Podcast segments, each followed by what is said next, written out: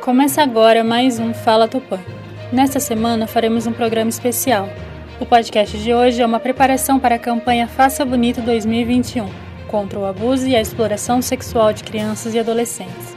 Segundo dados da Secretaria de Segurança Pública, Tupã registrou aumento de 140% no número de casos de estupro de vulnerável. Convidamos os conselheiros tutelares Lucas Luiz da Rocha e Annelise Ramiro Pereira para conversarmos sobre estes números, sobre as medidas de proteção aos menores de idade e para fazer um alerta em defesa das crianças e dos adolescentes de Tupã.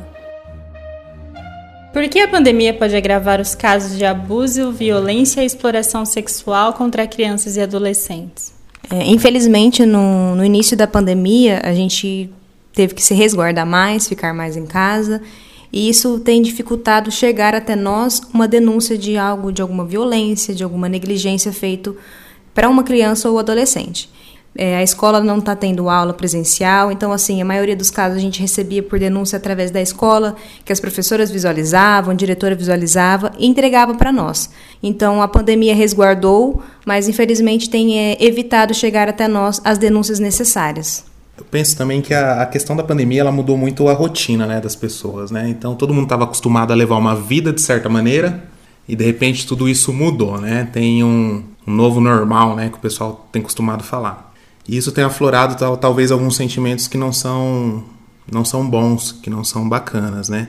É, e isso é bastante preocupante. O isolamento, a vergonha e o medo também silenciam essas vítimas. Como as pessoas próximas a elas podem perceber os sinais de abuso?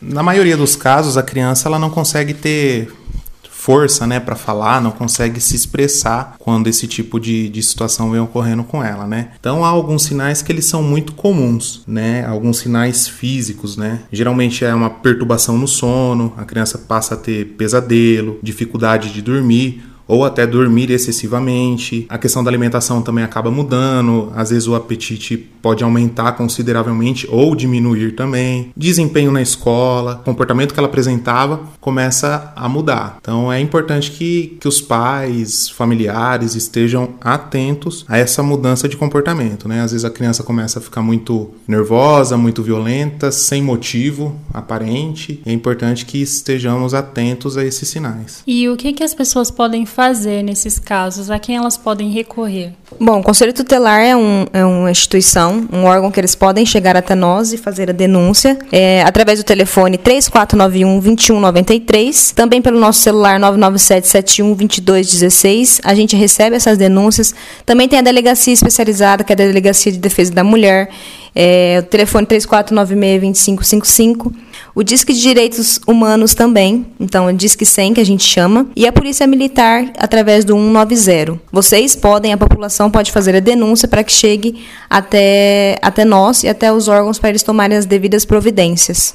E como o Conselho Tutelar atua para assegurar os direitos desses menores de idade? Essa pergunta ela é, ela é, ela é ótima, né? É até bom que tocou nesse assunto porque a gente vem vem lidando, tentando mudar uma roupagem que foi colocada até então no Conselho Tutelar, né? Muitos pais é, acreditam que o Conselho Tutelar ele é um órgão de punição de crianças e adolescentes e não é assim. A partir do momento que o caso ele chega até o conselho, a gente vai estudar esse caso, né? Os cinco conselheiros sentam, analisam o caso concreto apresentado e vê qual é o melhor encaminhamento. Se chegou um caso de abuso sexual até o conselho, foi feita a denúncia, a gente encaminha esse caso para a DDM para que seja devidamente apurado, devidamente investigado o autor do crime e tudo mais.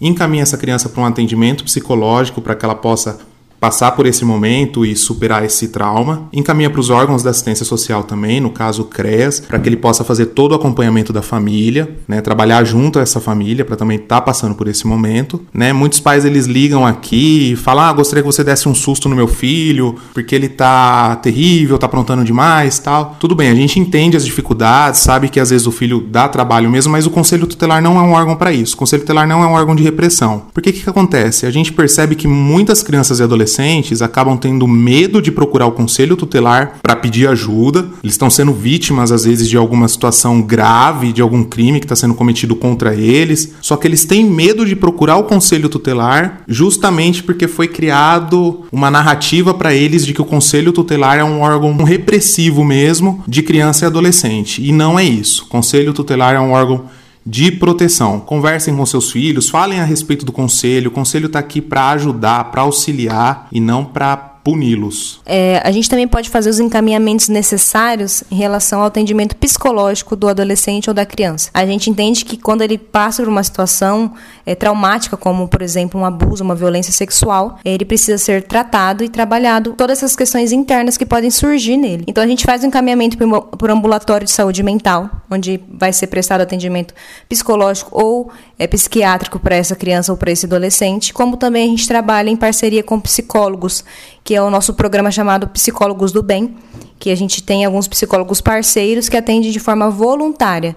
Trabalham conosco, psicólogos que ofertam atendimento gratuito para a gente encaminhar as crianças que precisa de atendimento específico. Como os familiares, os professores, os amigos podem orientar as crianças e os adolescentes sobre o abuso ou a exploração infantil? Acredito que existem várias formas de fazer essa orientação, principalmente, né, que a gente sempre é, fala aqui para todos eles, que é o diálogo. Você aprender a conversar com o seu filho é a forma mais essencial de você ensinar. É nisso você vai utilizar as estratégias. Seu filho gosta de mexer no celular, gosta de assistir vídeos, então ensine através de vídeos. Ele gosta de ler, ele gosta de conversar ensina através de leituras. Então, assim, tem várias maneiras de um pai, uma mãe, ou um familiar, um amigo próximo é, ensinar para essa criança sobre o que ela precisa aprender de forma mais educativa, de forma mais afetiva, é, não reprimindo, não afastando ele e, pelo contrário, trazendo ele mais perto. Acho que é muito importante os pais estarem ensinando seus filhos é, a respeito de que um carinho que ele precisa ser feito por uma pessoa de forma escondida, ele não é um carinho. Porque se eu estou precisando esconder aquele carinho que eu vou, que eu estou fazendo numa criança, que carinho que é esse que precisa ser escondido, né? Então, assim, eu acho que é importante esse, esse diálogo igual, a Annelise falou, e tá falando sobre as partes do corpo mesmo, explicando, olha, aqui você não deixa ninguém tocar, é seu, é sua intimidade, é, isso é muito importante. O Conselho Tutelar apresentou dados recentes do acompanhamento dos casos aqui em Tupã. Existe alguma campanha, alguma iniciativa constante ou alguma data específica que é planejada pelo Conselho Tutelar e com os órgãos parceiros para a prevenção e combate a esses casos de exploração e violência? Sim, em Tupã agora nós vamos iniciar